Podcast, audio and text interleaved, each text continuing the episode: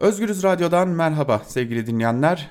Yine bir cuma gününde bilanço programıyla sizlerleyiz. Normalde genel yayın yönetmenimiz Can Dündar ve ben e, Altan Sancar bu programı geçtiğimiz haftanın değerlendirmesine ayırıyorduk. Ancak bugün çok önemli bir konuğumuz var. Çağan Kızıl hocamız bizim konuğumuz. Kendisini Özgürüz Radyo'dan da tanıyorsunuz. Yine e, çeşitli e, röportajlarından ve Twitter'daki aslında feryat da diyebileceğimiz o e, tedbirleri daha fazla almalıyız çağrılarından ve değerlendirmelerinden de biliyorsunuz. İki hocamız da bugün konumuz olacak. Koronavirüsü konuşacağız haliyle. Bütün dünyanın konuştuğu neredeyse tek konu. Öncelikle iki hocama da hoş geldiniz demek istiyorum. Ee, Merhaba, hoş bulduk. Sağ olun. Hoş bulduk Altan. Hocam e, çok bekletmeden aslında önemli bir konu var. E, Boris Johnson'ın e, koronavirüse yakalandığını duyduk. Kendisi açıkladı. Yine İngiltere Sağlık Bakanı'nın da koronavirüse yakalandığını duyduk. E, İngiltere bir sürü bağışıklığı metodu uyguluyordu. Sonra bundan adım adım geri adım e, atmaya başladığını gördük. Ancak e, Boris Johnson'ın da koronavirüse yakalandığını duyduk. Şunu sormak istiyorum öncelikle hocam. Hep hepimiz konuşuyoruz şunu ama sürü bağışıklığı nedir ve mevcut durumda uygulanması ne kadar doğru bir şeydi ve İngiltere'deki son durum özellikle Boris Johnson'dan sonra ne durumda? E, sürü bağışıklığı aslında teknik olarak e, toplumun geniş kesimlerinin herhangi bir hastalığa bağışıklık kazanması süreci olarak okunabilir. Şu anda e, genel olarak bizim yaptığımız aşılarla bunu sağlamak. Bir aşı olduğumuzda bağışıklık kazanıyoruz. Fakat şu anda bir aşı bulunmadığı için COVID-19 virüsüne SARS-2'ye karşı e, insanların hastalığı geçirerek bu bağışıklığa kaza, e, ulaşması üzerinden bir teoriydi bu. Fakat bunun sıkıntısı şu, çok çok çok sayıda insanın yaşamını kaybedeceğini göze almanız gerekiyordu bu durumda. Çünkü %5 hastalananların, e, semptom gösterenlerin diyelim %5'i acil e, yoğun bakımlara gitmek zorunda ve bunların içinden de %30'u yaşamını kaybediyor. Dolayısıyla tüm dünya üzerindeki bir pandemikte bunu düşündüğümüzde bu e, çok yüksek rakamlara denk geliyordu. E, bu, böyle bir model önerdiler. Fakat bu modelin ayrıca e, alt parametreleri olarak da hastaneye giren ve çıkan insanların da neredeyse eşit olması gerekiyor. Çünkü bir yığılma olduğunda yine evet. o bağışıklığı sağlayamayacaksınız. Bunu yapamayacaklarını aslında görmüş oldular. Baktığımızda şu anda hastaneye gelenlerle çıkanlar arasında neredeyse 10 kat fark var. Yani 10 kişi hastalanıyorsa sadece bir kişi taburcu olabiliyor. Dolayısıyla bu zaten sağlık sistemi üzerinde dünyada bir yük. Hiçbir ülke bunu kaldırabilecek durumda değil. İngiltere'de zaten bundan geri döndü. Birkaç gün önce sokağa çıkma yasağı ilan ederek. Şu anda e, Boris Johnson'ın ve Matt Hancock'ın e, Sağlık Bakanı'nın da e, hastalanması şuna tekabül ediyor bu artık çok fazla yayılmış bir virüs. Her ülkede, dünya üzerinde 200 ülkeye yani tam, bildiğimiz coğrafyaların hepsine neredeyse yayılmış durumda. Dolayısıyla artık e, erken aşamalarda belki denenebilecek bir metot. Artık şu anda orta ve geç aşamalarındayız. E, Birçok ülke sağlık sistemi üzerindeki yükü hesaplıyor, projeksiyonlar yapıyor ve kaygılı. Hiçbir ülke rahat değil. Böyle bir durumda zaten bu modelin uygulanması e, mümkün değil. Bundan da döndüler zaten. E, Hocam peki yani İngiltere bu konuda gerçekten çok yalpaladı. Öyle değil mi? Yani baştan evet. beri ne yapacaklarını bilemediler. Önce ciddiye alıp almamak konusunda Johnson'ın evet. tereddütleri vardı.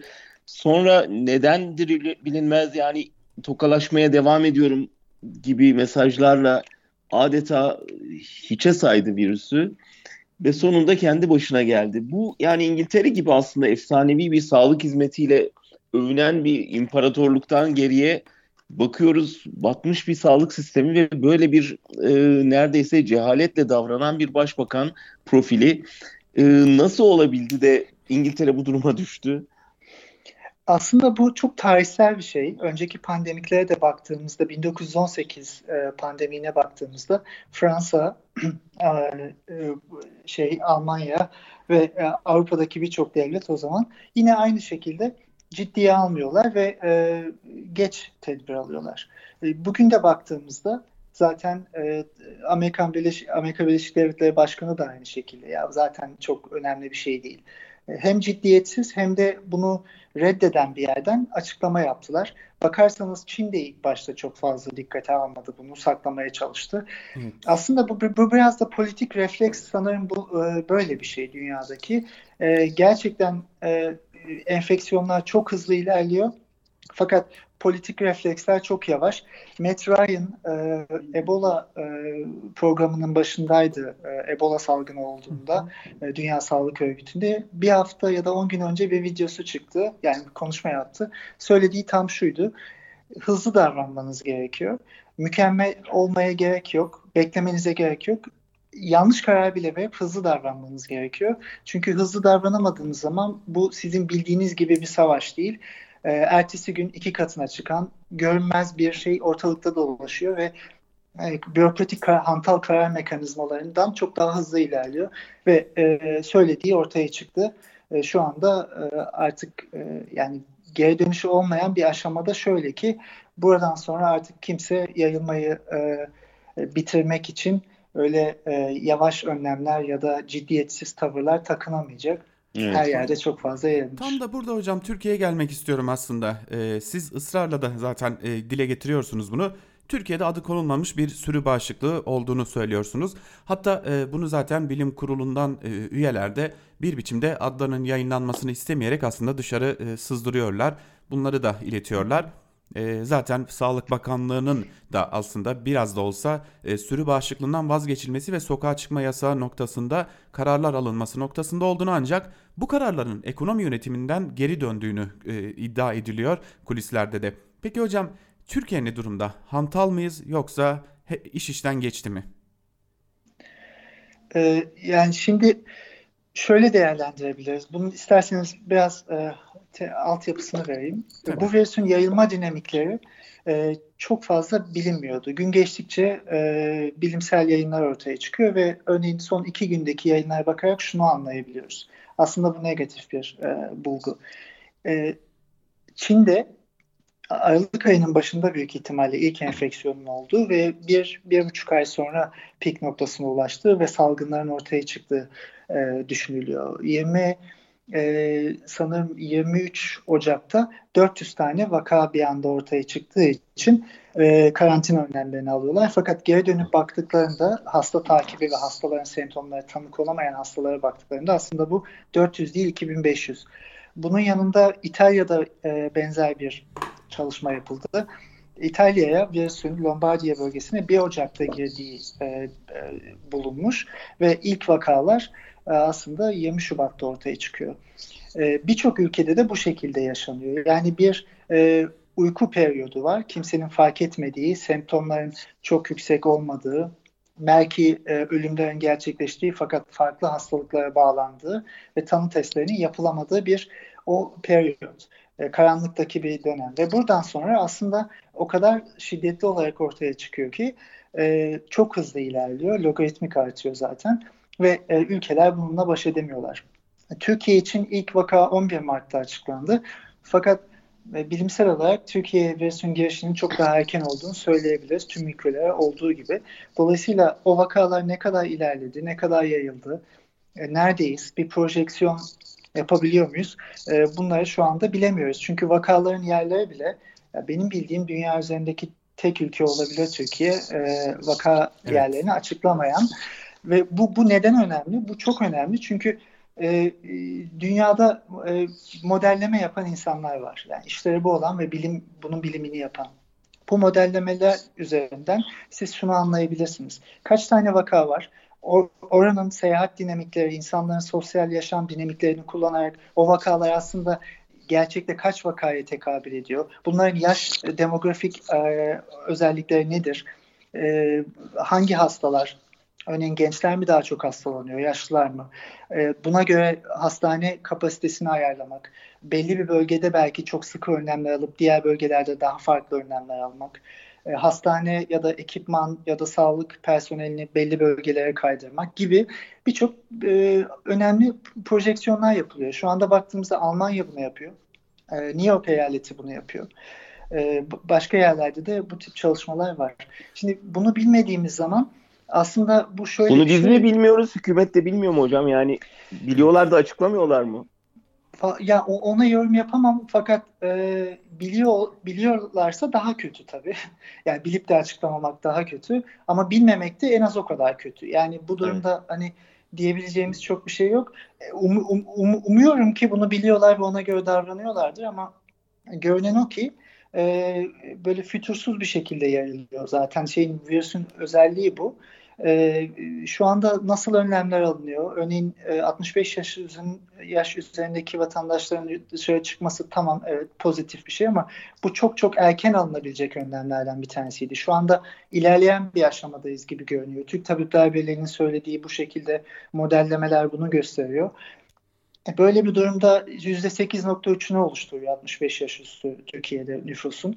E, bunun altına 15-20 yaş altındaki gençlere bile çıkarsak yaklaşık bir %67-68 hala serbest dolaşım özgürlüğüne sahip. Evet. hadi bunların da yarısı evde oturduğunu düşünsek yani ülkenin üçte biri hala işe gitmek çalışmak zorunda. E, bu önlemlerin alınmaması demek e, bu e, ne yaparsanız yapın yani tanı testleri zaten çok az. Bunu milyonlara bile çıkarsınız bu e, yayılmayı engelleyemeyeceksiniz anlamına geliyor. Artık dünyada e, yani sayısını tam bilmiyorum ama be, e, ülke sayısını 5 kişiden biri karantina altında ya, ya da sokağa çıkma yasağı altında yaşıyor. E, Avrupa neredeyse tamamen bu şekilde. Yani Türkiye'nin bu önlemleri almamış olması bizim erken bir aşamada hala önlenebilir bir aşamada olduğumuz anlamına gelmiyor. Ee, biraz geriden e, Geç takip ediyoruz. Anlamına. Geç kaldığımız anlamına geliyor diye evet. düşünüyorum maalesef. Hocam peki ivedilikle alınması gereken e, önlemler neler? Yani en azından şu saat itibariyle şu kararın alınması ve hızlıca uygulanması lazım de, diyebileceğiniz önlemler neler? Şimdi e, örneklerden bildiğimiz kadarıyla ya elimizde bir aşı yok, elimizde bir ilaç yok. Dolayısıyla yapabileceğimiz tek şey virüsün e, yayılmasını engellemek, sağlık sistemini olabildiğince hazır hale getirmek ki bu yüke karşı insanları koruyabilelim ve yapısal önlemler almak, ekonomi paketlerini açıklamak, örneğin insanların evde kalmasını e, sa- sa- sağlayacak önlemler almak. Yapılması gereken şey bildiğimiz Çin'den e, ya da İtalya'dan da aynı şekilde ne zaman karantina önlemlerini arttırıyorsunuz? Ne zaman insanların sokağa çıkmasını önlüyorsunuz? Ne zaman herkesi evlerinde tutabiliyorsunuz? E, o zaman e, bir azalma periyoduna giriyorsunuz. Fakat bunu şöyle düşünmemiz lazım. Bu e, hani elektriği kapatırsınız ışık söner. Böyle değil. Siz o düğmeye bastıktan çok sonra sönecek o ışık. Çünkü siz o düğmeyi daha bulmadan çok önce başladı. Yani bu enfeksiyon bu şekilde ilerliyor. En azından 3-4 hafta e, en radikal önlemleri alsanız bile devam ediyor. Bunu İtalya'dan görebilirsiniz. Kimse dışarı çıkmıyor. E, büyük sıkı önlemler var fakat hala gittikçe artan bir e, enfeksiyon var. Dolayısıyla geç kalmak gerçekten bunu e, bunu sağlıyor. Şu anda hemen herkesin dışarı çıkmasının önüne geçilmesi gerekiyor. Bunun arkasında tabii yani bunun yapılmamasında ekonomik sebepler olduğu konuşuluyor vesaire. Bu başka bir konudur. Fakat birçok ülke e, ekonomileri etkilenmesin diye başka önlemler alıyor ama insanları da evde tutmaya çalışıyor. E, Türkiye'de ise bu sadece telkinle yapılmaya çalışılıyor ki görüyoruz bu pek işe yaramıyor. Bir de tanı testlerinin Tam inanılmaz da oraya gelecektim hocam. artması gerekiyor. Tabii çünkü rakamlara baktığımızda Almanya haftada yarım milyon test yapacağını açıkladı. Günde şu anda 200 bin test e, yapma kapasiteleri var, yapıyorlar. E, New York New York e, bir merkez haline geldi yayılmanın. Şu anda günde 20 bin test yapıyorlar ve projeksiyona göre iki hafta sonra hastalığın maksimum seviyesine ulaşacaklarını düşünüyorlar ve buna göre hastanelerini hazırlıyorlar. Orada da belli bir sıkıntı var tabii. E, yani işte federal devlet e, çok fazla yardım etmiyor. Kendi yerellerinde bir şey yapmaya çalışıyorlar.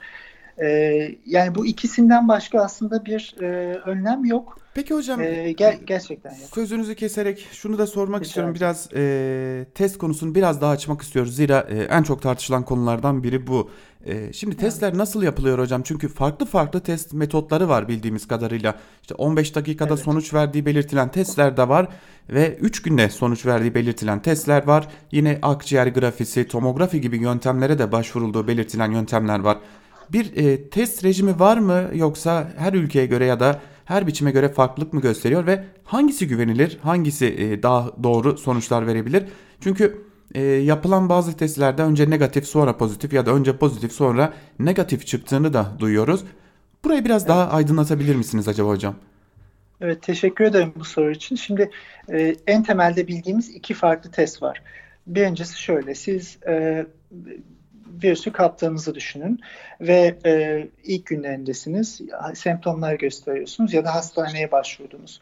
Burada yapılabilecek tek şey e, virüsün vücudunuzda olup olmadığını e, bulmak. E, bunu bulmak için de virüsün genetik materyalin üzerinden bir çoğaltma işlemi yapıyorsunuz. Buna polimeraz zincir reaksiyonu deniyor moleküler biyolojide. Dolayısıyla bu e, en e, güvenilir ve %99'dan fazla güvenilir bir metot ve kolay bir metot. Aslında çok moleküler biyoloji laboratuvarlarında kolayca yapılabilecek bir metot. Birkaç saat sürüyor. Hastadan örnek alıyorsunuz. Boğaz kültürü olabilir. Ee, ondan e, virüs var mı diye genetik materyal izole ediyorsunuz ve bunun üzerinden işleme geçiyorsunuz. Bu birkaç saat sürüyor. Yani bir günle iki gün arasında aslında bu test çıkar ve bu size erken aşamaları belirtebilir. Bu aynı zamanda hastalıktan örneğin e, e, iyileştiniz diyelim. İyileştikten sonra e, tekrar yapıldığında negatif çıkması gereken bir test. Çünkü vücudunuzda virüsün olmadığını göstermeniz lazım. Bu en güvenilir. E, ilk aşamada da herkese tavsiye edilen Dünya Sağlık Örgütü'nün de protokolleri açıkladığı her ülkenin aslında hı hı. yapabileceği kolay bir test. İkinci bir test ise antikor testi. Buna serolojik testler deniyor. Antikor testini ancak şu aşamada yapabilirsiniz. Yani vücudunuzda antikor oluştuğu zaman. Bu da şu anlama gelir. Siz bir patojenle, bu, bu durumda virüsle karşılaştığınızdan sonra 4-8 gün arasında vücudunuz bağışıklık sistemi buna tepki göstermeye başlar.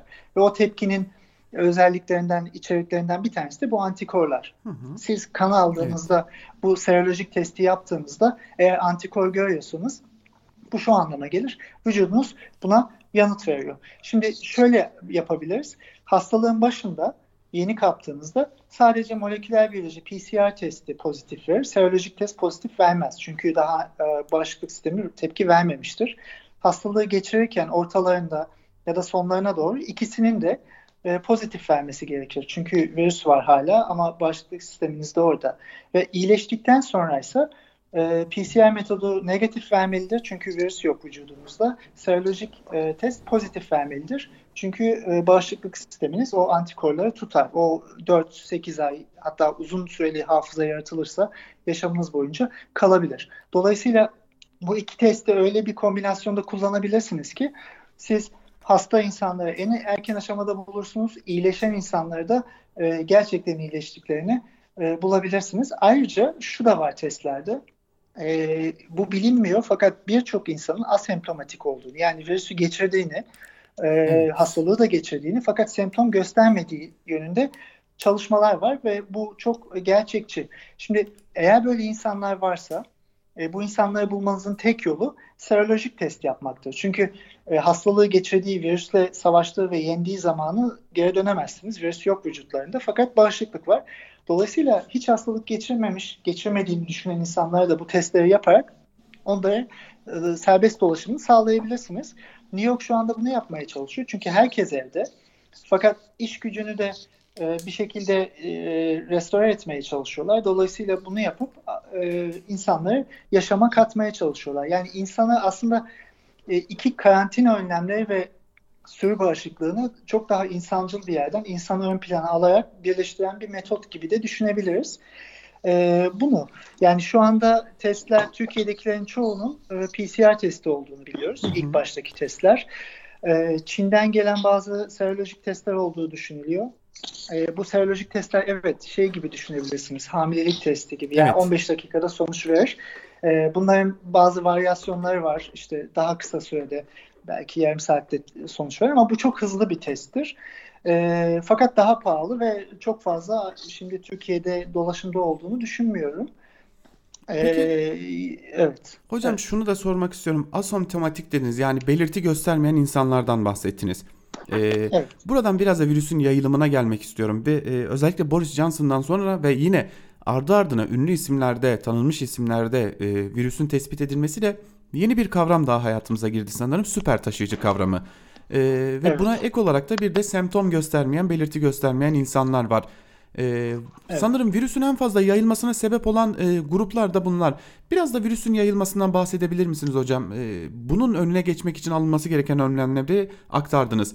Virüs nasıl yayılıyor? Bu süper taşıyıcı nedir ve semptom göstermeyen insanlar e, toplum içerisinde ne gibi riskler yaratabiliyorlar? E, asemptomatik kişiler e, zaten e, demin belirttiğimiz gibi e, virüsü taşıyan fakat semptomu herhangi bir şekilde göstermeyen, farkına varmayan kişiler. E, yapılan çalışmalarda yani e, çok saygın tıp dergilerinden Lancet ya da New England Journal of Medicine'da yayınlanan makaleler var ve yaptıkları ilk e, erken epidemiyolojik çalışmalarda şunu görmüşler. E, asemptomatik hastalar, yani bunlar aslında hasta değil asemptomatik kişiler, e, kontak kurdukları için e, hastalık gösteren kişilerle teste tabi tutulmuşlar ve gerçekten de pozitif oldukları görmüş. Fakat sonra e, bakıldığında hastalık geliştirmemişler. E, bu insanların bazı modellemelere göre Çin'deki ilk salgının yüzde 23 Ocak'tan önceki karantina olmayan dönemdeki salgının %87'sine gerçekleştirdiklerini düşünüyorlar. Bu karantina olduktan sonra bu rakam %14'e düşüyor. Dolayısıyla asıl yayılımı sağlayan, e, farkında olmadan e, yayan bu asemptomatik kişiler olduğu yönünde artık o tarafa doğru giden bir bilimsel düşünce var.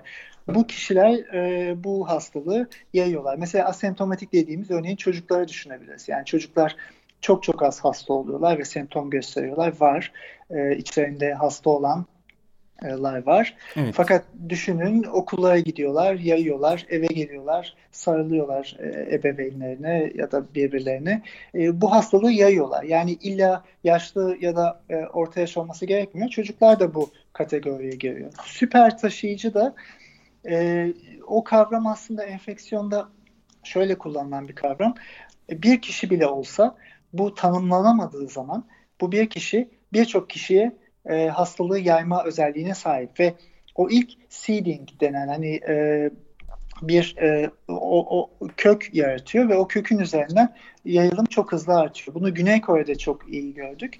31. hasta denen kavram evet. orada vardı. E, o test yapıyorlar ve 30 hastayı e, tanı karantinaya alıyorlar. Fakat bir tane hasta testlere gitmiyor o bölgede ve e, kiliseye gidiyor. Oradan sonra dolaşıyor, başka yerlere gidiyor ve birçok insana bunu bulaştırıyor. Binlerce insan olduğu düşünülüyor. Yani vakaların çoğunluğundan da e, e, alınan virüs örneklerinin genetik yapısına bakıldığında bu 31. hastadan e, yayıldığı görülüyor. Çünkü şunu da yapabiliyoruz. Virüsün genetik materyalinin sekansını çıkartıp e, dizisini bu virüs nereden geldi, nasıl seyahat etmiş, nereden nereye gitmiş diye bakabiliyoruz. E, bu yapıldığında görülüyor ki tüm Güney Kore neredeyse bu bir kişiden, süper taşıyıcıdan e, enfekte olmuş. Hocam şimdi biz e, virüsün yayılmasını sürekli olarak insanları ön plana çıkarıyoruz ama e, Türkiye'de şöyle bir durum da var. E, kargo şirketleri muazzam bir hızla çalışmaya devam ediyorlar. E, yine posta evet. PTT'lerde yo- büyük bir yoğunluk var. E, buralar virüsün yayılımı için sadece insanlar üzerinden değerlendirmeyerek e, taşınan nakledilen eşyalar e, özellikle zaten büyük bir bölümü plastik poşetlere sarılıp e, nakliye evet. ediliyor eşyaların. Bunlar virüsün yayılımı konusunda çok büyük bir etkiye sahipler mi yoksa biz mi e, biraz fazla abartıyoruz?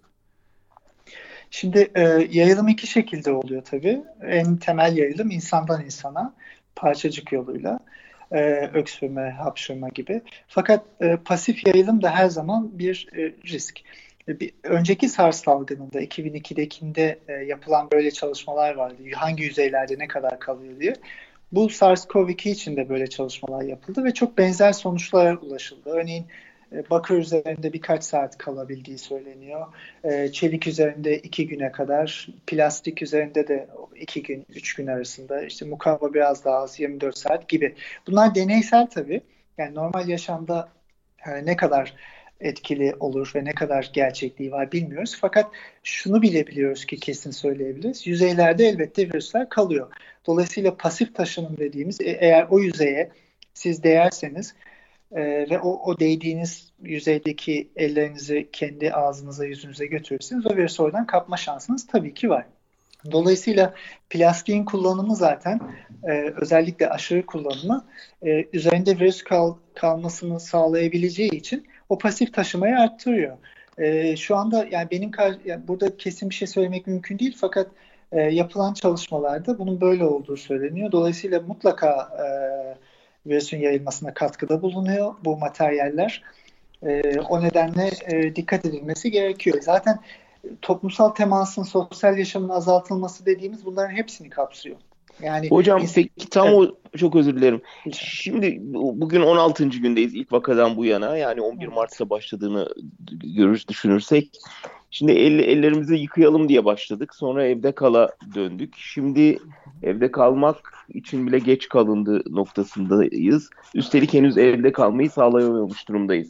Evet. Şimdi siz de biraz önce önlemler derken e, bir şeyi e, gündeme getirdiniz. Yani total bir karantina lazım. Sonra da sağlık sisteminin güçlendirilmesi lazım. Ama ülkenin ekonomisine baktığımızda ve gerçekçi olduğumuzda ve hükümetin tavrını da gördüğümüzde gerçekten evde kalması e, koşuluyla bu insanlara devlet bakabilecek durumda değil ya da öncelikleri böyle değil ekonomik olarak.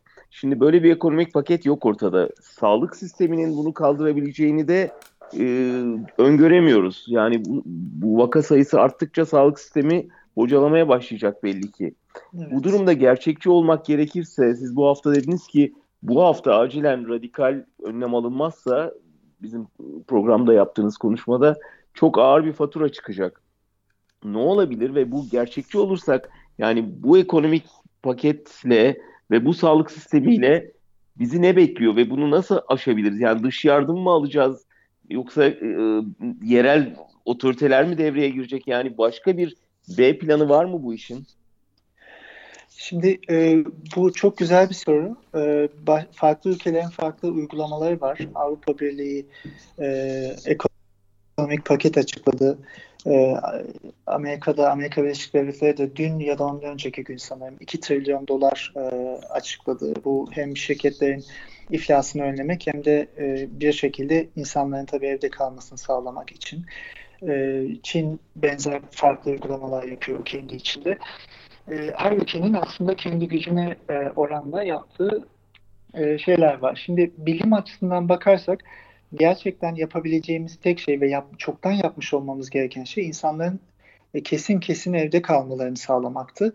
Bunu bu ilk aşama. Yani bu bir hani e, savaş e, bir toptan bir muharebeyi kazanmak değil ama belli e, aşamalarını kazanmak gibi. Birinci defans hı hı. mekanizması, ikinci defans mekanizması.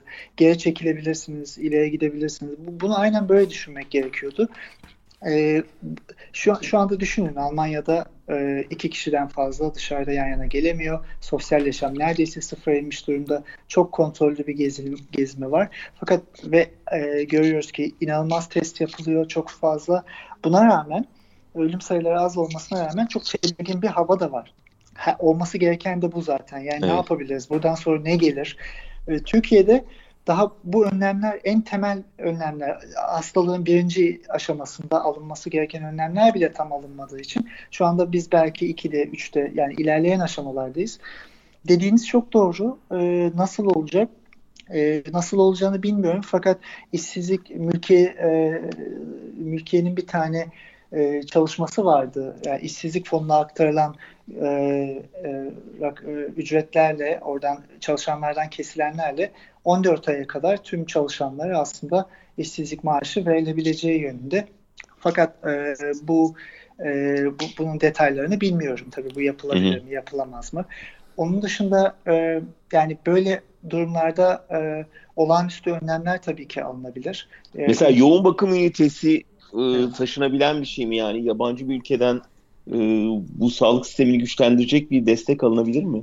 E, teknik olarak evet taşınabilecek bir şey. E, destek alınabilir tabii. Fakat e, şu durumda kim e, e, bunu sağlayabilir bilmiyorum. Bir... Amerika'da şöyle yapılıyor. Onu onu örnek verebilirim. Yani yaratıcı çözümler getirmeye çalışıyorlar. Örneğin New York'ta e, 3000 şu anda e, yoğun bakım ünitesi ve ventilasyon cihazı var. Ve e, projeksiyon şunu gösteriyor. 40 bin tane gerekecek iki hafta içinde. Bunların bazılarını başka yerlerden aldılar. ve e, depolarda e, Amerika Birleşik Devletleri'nin depolarında 20 bin tane olduğunu söylüyor Cuomo e, vali ve diyor ki yani şöyle bir model geliştirelim. Ülkenin e, hepsine yetecek ve hepsini her ülke e, her eyaletin kendi malı olacak e, ventilasyon aletimiz zaten yok. Bunları dolaştıralım. Dolaştırabilmek için de projeksiyonları çıkartalım. Örneğin şu anda biliyoruz ki iki hafta içinde New York etkilenecek. Ama e, Kaliforniya 4-5 hafta sonra etkilenecek. İşte Seattle belki biraz daha sonra, diğer yerler daha sonra. Bunları kullanalım ve dolaştıralım. Biz burayı halledelim, e, bu e, eğriyi düzleştirelim ve oradan sonra devam edelim. Ayrıca bir ventilasyon cihazını İtalya'da geliştirmişler sanırım. ikiye bölüyorlar ve normalde bir kişi için kullanılması gerekeni iki kişiye e, kullanıyorlar. Dolayısıyla bu tip önlemler alınabilir. Başka e, cihazlar örneğin e, anestezi cihazları e, ventilasyon cihazına dönüştürülebilir gibi bir haber okumuştum. Bunu yapmaya çalışıyorlar. Otomotiv sanayini devreye soktular Amerika'da. Hani evet İngiltere'de de doğru. Doğru, evet. doğru, doğru. Böyle bir önlem mümkün mü? Yani onun yetip yetmeyeceği de şüpheli, daha doğrusu yeter, geçerli olup olmayacağı aslında bu biraz okudum. savaş e, durumu. Yani yapılabilecek her şeyin yapılması gerekiyor. Bunlar da yeterli olmayabilir tabii. Yani hiçbir şey yeterli olabilir demiyor kimse. E, Almanya bugün 10 bin tane daha e, yoğun bakım yatağı e, açıkladı. Yani zaten 20, 28 bin 31 taneydi. Şimdi 40 bin civarına çıkarttılar. Ama bu bile yetmeyebilir diye düşünüyorlar.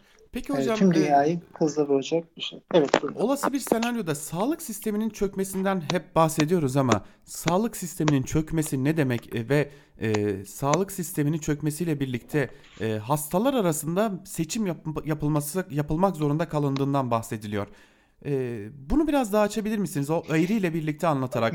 Eğrinin çok hızlı yükselmesiyle e, belli bir sayıda gitmesi e, sağlık sistemi açısından neleri değiştiriyor? Şimdi şöyle düşünelim. E, toplumumuz bin kişi ve bin kişiden e, beş kişi hasta. Ve beş kişinin e, örneğin iki kişi e, yoğun bakım ünitesine ihtiyaç duyuyor ve sizin e, 10 tane yoğun bakım üniteniz var. E, dolayısıyla her belli bir sürede tedavi süresi de iki haftaya çıkıyor. Yoğun bakım ünitesinin kullanılma süreleri bir iki hafta arasında bir hasta için. Dolayısıyla siz her hafta 2-3 hasta e, kabulü yaparsanız bunu yönetebilirsiniz. Yani tedaviyi uygulayabilirsiniz. Fakat e, 1000 kişi de 100 kişi hastaysa ve e, 100 kişiden de 20 kişi size başvuruyorsa 5 ünite yetmeyecektir. Bu durumda yapmanız gereken seçim yapmak. Çünkü şu da biliniyor ki e, ventilasyon cihazına o aşamaya gelmiş bazı hastalar ventilasyon cihazına bağlanmak zorundalar. Bağlamadığınız zaman bu kişiler yaşamlarını kaybedecekler. İtalya'nın yaşadığı bu. İtalya'nın yaşadığı bir e, cihazların yetmemesi inanılmaz çok yüksek sayıda hastanın yani günde e, 6 bin 7 bin vakanın olduğunu düşünüyoruz ve bu iki haftaya yayın bunu. Tek günde değil bu. İki haftada topladığınızda 60-70 bin vaka edecek ve bunların e, içinden e, yoğun bakım ünitesine ihtiyacı olan insanların sayısına baktığınızda yetmeyecek. E, bu İtalya'nın yaşadığı bu. Birinci e, ekipman eksikliği bir. Fakat ne kadar hazır olsanız da e, sağlık personeli de eksiliyor. Bu e, örneğin bin tane sağlık personeliniz varsa o bin kalmıyor. Çünkü hastalanıyorlar. Çin'de ve İtalya'da gördüğümüz gibi maalesef yaşamlarını kaybediyorlar ve bu sayıda gittikçe azalıyor. Hasta sayısı artarken sağlık personeli sayısı azaldığı için e, iki kat, üç kat, dört kat azalıyor sizin sağlık sisteminizin e, gücü. E, bir de böyle bir durum var. Tabii yani de, yatak e, sayısını e, arttırmak da çok. Sanırım sağlık çalışanlarının sadece. enfekte olması gibi bir durum var hocam. E, bir de sağlık çalışanları herhalde riskle en karşı karşıya olan insanlar. E, sağlık evet. çalışanlarını nasıl korumak gerekiyor ve sağlık çalışanlarına yönelik test rejimi nasıl olmalı? Şimdi e, tabii Dünya Sağlık Örgütü'nün e, sitesinde e, birçok uygulama var ve öneri var. E, bu, bu çok detaylı, çok kapsamlı. Önceki salgınlardan da elde edilmiş bilgilerle e, sağlık personelini nasıl koruyabilirsiniz diye. Birincisi e, bu e, üçüncü düzey bir güvenlik protokolü. Yani virüs çok iyi e, salgın, öldürücü. Dolayısıyla buna uygun ekipman gerekiyor. Nedir bunlar?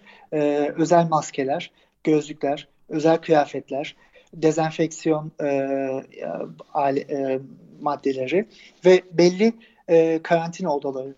Çünkü oraya girip çıkarken de e, hem hastanın yani hem e, sağlık personelinin hem de hastanın e, o karantinada olması gerekiyor. Yani e, normal olarak böyle odalar e, çok fazla yok tabii ki yani böyle bir pandemik beklenmediği için. Fakat e, ne yapılabilir?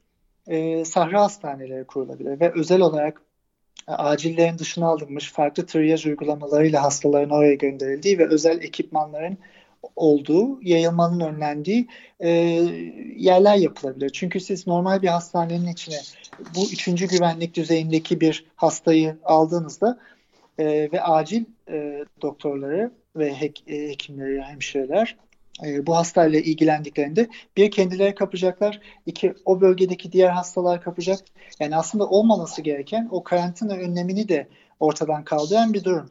Bunların hepsi aslında yani moleküler biyoloji ya da e, patojen çalışan herhangi bir laboratuvarda bu güvenlik önlemleri vardır. İçeri girerken odaya, dışarı çıkarken. Ya bu çok temelde de bilinen bir e, bilinen bir durumdur. E, bunların uygulanması gerekiyor. Bunların planlanmasının yapılması ve personelin de eğitilmesi gerekiyor. E, kişilerin de eğitilmesi gerekiyor. Örneğin birçok ülkede salgının başından beri bilgilendirme çalışmaları yapıldı. Bunlar da şuydu. Halk e, hemen enfeksiyon gördüğünde kendinde ya da hastalık belirtisi gördüğünde hastaneye gitmiyor. Çünkü bunun bir koordinasyonu gerekiyor. Hastanelerde toplanmanın olmaması gerekiyor, iletişimin kurulmaması gerekiyor ve e, belli bir tabii ki e, yani bir, bir düzen kurmanız gerekiyor. E, bun, bunların yapılması gerekiyor. Bunlar hocam, aslında bilinen şeyler. E, ama tekrar araya gireceğim e, ve e, hem size sizin cevabınızın ardından da e, Can Hoca'ya bir soru soracağım. Şimdi cezaevleri konusu da Türkiye'de konuşulan, konuşulan konulardan biri. E, cezaevleri ne gibi bir risk altında sorusunu size sorayım. E, sizin cevabınızın ardından da AKP hükümetinin cezaevleri konusunda takındığı tutumu da e, Can Hoca'ya sormak isterim. E, şimdi e, elbette ki dezavantajlı gruplar var bu tip hastalıklarda. Ee, birincisi sağlık sistemine erişemeyen özgür şekilde e, istedikleri gibi ya da e, barınma imkanlarına sahip olmayan e, insanlar. Türkiye'de baktığımızda tabii ki cezaevleri kapalı bir alan ve içeride herhangi bir enfeksiyon yaşandığında e, karantina önlemlerinin nasıl olunacağı konusunda çok belirgin bir e, protokol yok.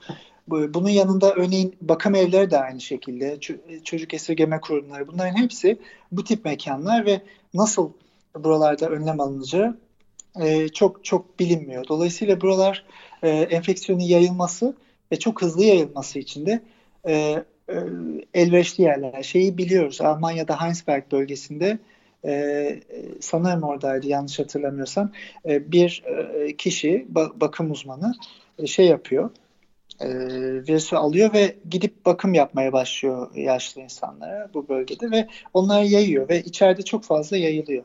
E, örneğin gemide de aynı şekilde oldu. Dolayısıyla e, ne yapılabilir? Başka ülkelerde tahliyeler oldu. Mesela Amerika'da bazı e, risk altındaki insanlar tahliye edildi. İran'da da bu yapıldı. E, bu düşünülebilir, bu yapıl, yapılmalıdır diye düşünüyorum. Tabii e, şimdi Can Hocam daha Tabii hocam, detaylı size sözü bırakalım. Valla aslında hükümetin bu krizi kendince bir fırsata çevirmeye çalıştığını görüyoruz. Bunu e, Kanal İstanbul'da da görüyoruz. E, bu son infaz yasasında da görüyoruz. Yani o kadar geçen günkü programda Çağhan Hoca çok, çok önemli bir şey söyledi bence. Bugün de tekrarladık onu. Yani bu akıl ve bilimle imtihan ama aynı zamanda vicdanla bir imtihan diye hakikaten e, vicdan sorunsalı çok net karşımıza çıkıyor. Şimdi e, çok tabii talep var e, mahkum yakınlarından, tutuklu yakınlarından bırakın insanları diye. Çünkü risk altındalar.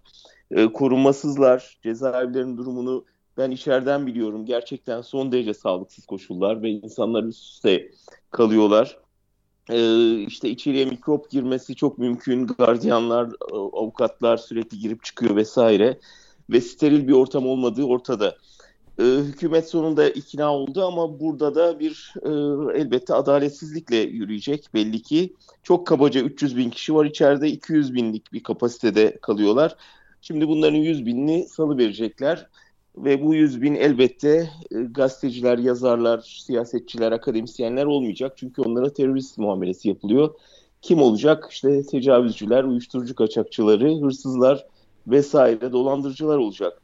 E, bu bence toplumsal bir virüs e, yayacak topluma. Yani e, bir virüsten kaçarken çok daha ağır bir adaletsizlik virüsüyle karşı karşıya kalacağız. Ve e, bu işte tam da Çağhan Hoca'nın dediği vicdansızlığın bir örneği bence ve çok bunun da ağır bir faturası olacak topluma.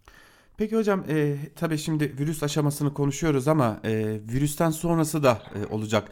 E, elbette hocam size de Can hocam size de e, bu konuya ilişkin bir sorum olacak ama önce Çağan Hoca şunu sormak istiyorum. E, öncelikle bu kriz e, ne zaman bitecek bir öngörü takvimi koyabilir miyiz ve e, bir de hastalarla ilgili hastalığa yakalanıp atlatanlarla ilgili e, başka bir soru daha var. Hastalığa yakalandık ve atlattık. Bu hastalık bizim vücudumuzda ne gibi hasarlar bırakacak? Gelecekte yaşamımızı etkileyecek mi bu hasarlar?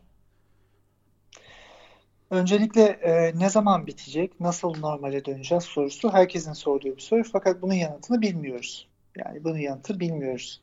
E, çünkü e, normal olarak e, enfeksiyonların bir artma ve azalma e, dinamiği var. E, bu şu anda bu virüs için e, birkaç hafta olabilir, birkaç aya da yayılabilir. E, seyahat dinamiklerine bağlı olarak karantina uygulamalarını ne kadar iyi yaptığınıza ve enfekte kişilere ne kadar çabuk e, tanı koyup onları izole ettiğinize bağlı olarak değişiyor. Ülkelerin kendi içindeki. Fakat dünyanın normale dönmesi için bir ülke bile e, e enfeksiyonu daha hızlı hala bitirmemişse e, dünya normale dönmeyecek. Örneğin Çin, Çin'den her yere yayıldı. Eğer e, ileride İtalya hala bu şekilde devam ederse o seyahat dinamikleri her şey hiçbir zaman normale dönmeyecek. Dolayısıyla tüm tüm dünyanın normale dönmesi zaman alacak. Eğer bir e, aşı bulunursa ki aşı da gerçekten uzun süreli bir süreç yani bu da çok yakında çıkmayacak. E, ancak o zaman e, diğer sorunun... Havaların ısınması, yaz gelmesi gerçekten bir faktör mü hocam? Yani e, söyleniyor, belli çalışmalar var. Nem ve ısıya e, dayanıksız olduğu biliniyor zaten ama şimdi e, bu dinamikler nasıl gelişecek gerçekten yavaşlayabilir. Fakat tamamen ortadan kalkar mı kalkmaz mı sorusu e, hı hı. en azından benim için net değil. Çünkü şu anda Güney Yarımköy'de 35 derece sıcaklıkta olan ülkeler de var ve onlarda da yayılım devam ediyor. Yani e, tamamen ortadan e, kalkmıyor maalesef. İkinci sorunuzu e, Hocam tekrarlayayım e, ama tekrarlarken küçük bir soru daha çıktı. Onu da sormak istiyorum. E, Çin şimdi virüsü kontrol altına aldığını belirtiyor. Bir ikinci dalga mümkün mü? Bu bir soru ve son sorum da e, şu şekilde. Biz bu hastalığa yakalanıp ve atlattığım, atlattıktan sonra dahi vücudumuzda bu hastalık hasar bırakabiliyor mu ve bu hastalık ilerleyen zamanlarda insan yaşam kalitesini nasıl etkiler? E, ikinci dalgadan başlayalım isterseniz. Tabii ki. Elbe, elbette toplum bağışıklık kazanmadıysa e, ikinci dalga gelebilir. Çünkü virüs e, eğer dolaşımdaysa hala yani bu e, tekrar sıfıra dönebiliriz. Yani hiçbir zaman sıfır olmayacak tabii ki. Birçok insan, yüz bine, yüz binden fazla insan şu anda tedavi olmuş durumda ve e, yaşamlarına devam ediyorlar. Bu, bu insanların bağışıklık sisteminde dediğim antikorlar var ve bağışıklar. E, ikinci dalga sadece e, bu bunu geçirmemiş insanlara etkileyebilir. Dolayısıyla şu anda Wuhan'da e, karantina önlemleri azaltılıyor. E, büyük ihtimalle kontrollü bir e, deney yapıyorlar orada. Yani insanları yavaş yavaş sosyal yaşama kazandırıp acaba ikinci enfeksiyon oluyor mu diye bakmak. Çünkü bunların hepsi şu anda 3 aydır bildiğimiz belki 4 ay diyebiliriz bildiğimiz bir virüsle karşı karşıyayız. Uzun vadeli e, dinamiklerini kimsenin söylemesi e, net olarak mümkün değil. Bu nedenle kalıcı hasar konusuna da buradan geçebiliriz. E, çok var bazı makalelerde örneğin camsı yapılar oluşuyor göğüste gibi akciğerde gibi şeyler var. Fakat e, uzmanların söylediği de pnömoni ve bu tip e, göğüs hastalıklarında bu tip olgular e, normal. Bunların çoğu zamanla geçebilir gibi. Fakat e, kimse tabii ki net bir şey söylemiyor. Çünkü bir sene sonra ne olacağını daha bir senesini doldurmamış bir hastalık için e, aslında kimsenin e, söylememesi de gerekir. Peki e, buradan Can Dündar'a dönmek istiyorum. Hocam e, şunu sormak istiyorum. E, Çağan Kızıl hocamıza elbette ki bilimsel yanını sorduk. Size de şunu sormak istiyorum. Dünya bu virüs atlatıldıktan sonra ya da kontrol altına alındıktan sonra nasıl bir yer olacak? Bir öngörünüz var mı karşılaştığımız tüm bu problemlerden sonra? Ee, tek bilinen farklı bir yer olacağı herhalde herkesin ittifakla üzerinde mutabakat sağladığı konu o. Ama nasıl olacağı konusu doğrusu çok çetrefil. Baya e, ben biraz hani sosyologların makalelerini de okumaya çalışıyorum dünyadan. E, temelde iki noktada düğümleniyor. Bir, e, iyimser yorumcular var. Yani çok ders alınıyor. Bundan sonra bir tür sosyal politikaların ağırlık taşıdığı yeni bir dünya rejimi gelebilir. İşte insanlar sağlığın ne kadar önemli olduğunu, doğanın ne kadar önemli olduğunu, toplumsal sosyal yatırımların ne kadar önem taşıdığını keşfetti. Ee, işte dünya Trump'ı gördü, Boris Johnson'ı gördü, Recep Tayyip Erdoğan'ı gördü ve kriz yönetiminin ne kadar önemli olduğunu fark etti. Dolayısıyla bundan sonra lider seçerken, partilere oy verirken e, bu programlara ve liderliğe bakacaklar gibi iyimser bir yaklaşım var. E, ama öte yandan da e, karamsar yaklaşımlar da var. Çok ağır bir ekonomik kriz bekliyor bizi. E, çünkü büyük bir iş gücü kaybı olacağı belli. E, Birçok sektör şimdiden sallanmaya başladı. Bunun ağır faturasını e, gene çalışanlar, emekçiler ödeyecek ve buradan çok e, hakikaten dünya için çok ağır bir dönem gelecek. Bunun arkasından baskı rejimi de gelebilir e, tahminleri de var. Doğrusu ben e, gene iyimser olmaya çalışıyorum ve bu virüsün bize asıl öğrettiği şeyin e, bir e, sosyal programlar ve silahtan ziyade sağlığa, eğitime yatırım gibi şeylerin olduğunu ve bundan itibaren de şimdi herkes bakmayın kapısını kapattı, evine çekildi, ülkeler sınırlarını kapattı ama bir süre sonra dayanışmanın önem kazandığını görmeye başlayacağız bence. Önümüzdeki şimdiden işte Küba doktorların İtalya'ya gitmesinden tutun e, Çin'in dünyaya teknoloji satmasına kadar birçok dayanışma örnekleri görüyoruz. Bu dayanışmanın e, eğer geliştirilebilirse bir noktadan sonra önem taşıyacağını ve biraz daha insanlığı e, bunun önemi konusunda ikna edeceğini umuyorum. Bu vesileyle hocama da bir e, teşekkür edelim. E, Çağan hocam hakikaten çok e, yaptığınız yorumlar, program çok ilgi gördü. Radyomuzda da çok dikkatle izleniyor. Size gerçekten çok teşekkür ederiz bütün radyo adına e, ve aynı zamanda Türkiye adına. Çünkü uzmanlığın ne kadar önemli olduğunu görüyoruz. Bizim sağlıklı sesler duymaya çok ihtiyacımız var. Ne yazık ki Türkiye'de televizyonlarda e, görüyorsunuz güvenlik uzmanlarından ilahiyatçılara kadar çok çeşitli uzmanlar görüyoruz ama e, sizinki gibi sağduyulu sesleri, bilgi veren, e, bilime, akla çağıran sesleri çok duyamıyoruz. Onun için bize çok şey kattınız. Çok teşekkür ederim bu vesileyle.